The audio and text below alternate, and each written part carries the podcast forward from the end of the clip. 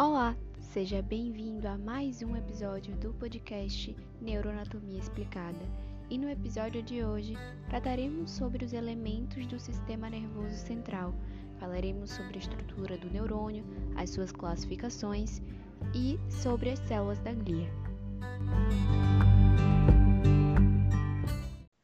Começaremos com a unidade funcional do sistema nervoso, ou seja, a menor estrutura com função mais importante, o neurônio. O neurônio é composto por um corpo celular que também pode ser chamado de soma ou pericário. Nele estão o núcleo e as organelas, principalmente mitocôndrias. Encontramos no pericário estruturas proteicas chamadas de corpúsculos de Nis. Uma curiosidade é que a substância cinzenta, que é composta por corpos celulares, apresenta coloração cinzenta justamente por conta dos corpúsculos de Nis. Além da soma, o neurônio também possui dentrito e axônio.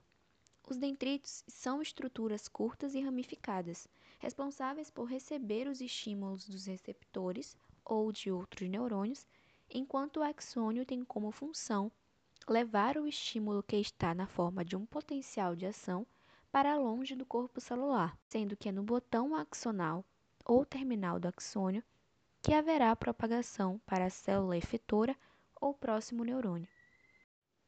A sinapse é a região de encontro entre a membrana pré-sináptica de um neurônio e a membrana pós-sináptica do neurônio adjacente.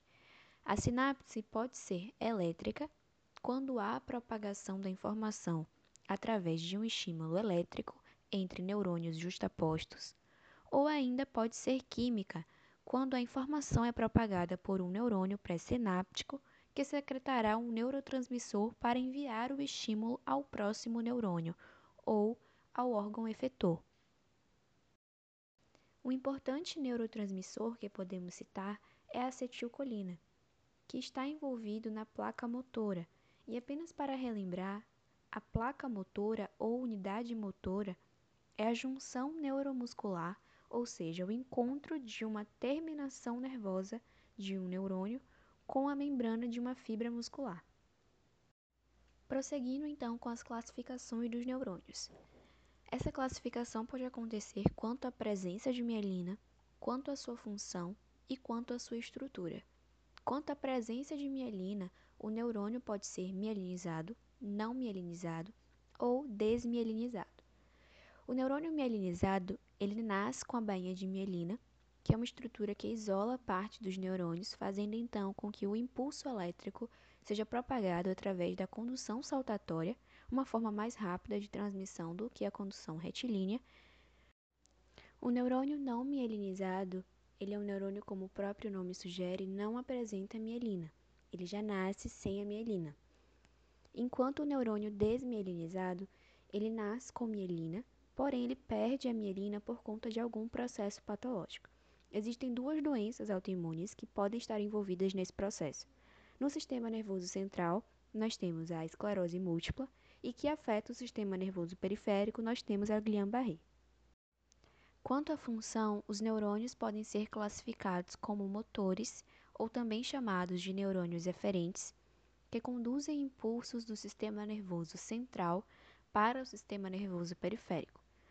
Eles também podem ser classificados como sensitivos, quando conduzem um impulso nervoso do sistema nervoso periférico para o sistema nervoso central.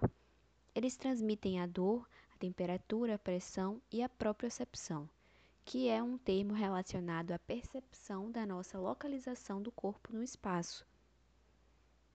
Existem ainda os interneurônios, que são chamados os neurônios de associação que irão conduzir os impulsos entre os neurônios sensitivos e motores, como uma rede de integração.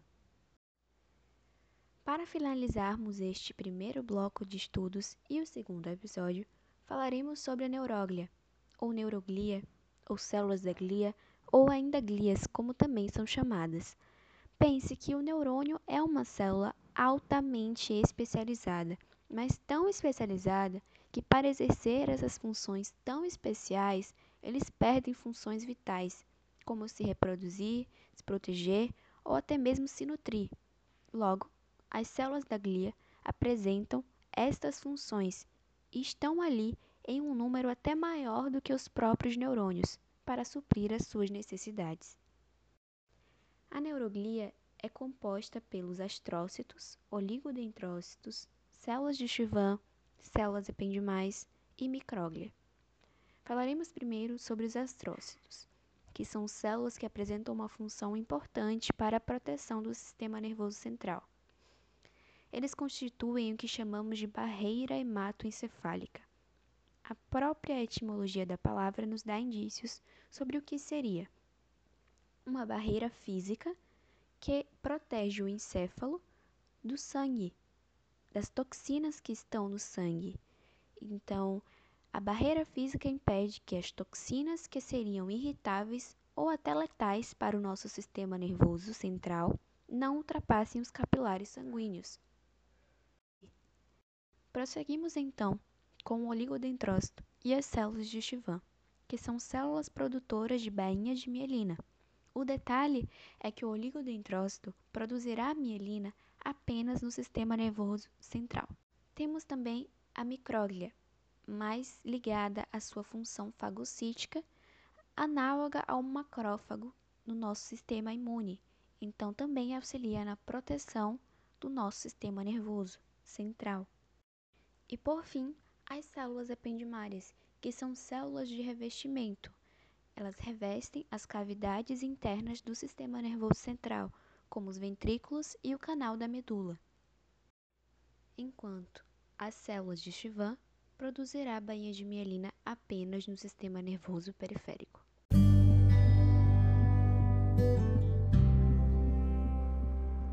Assim finalizamos mais um episódio do podcast Neuroanatomia Explicada.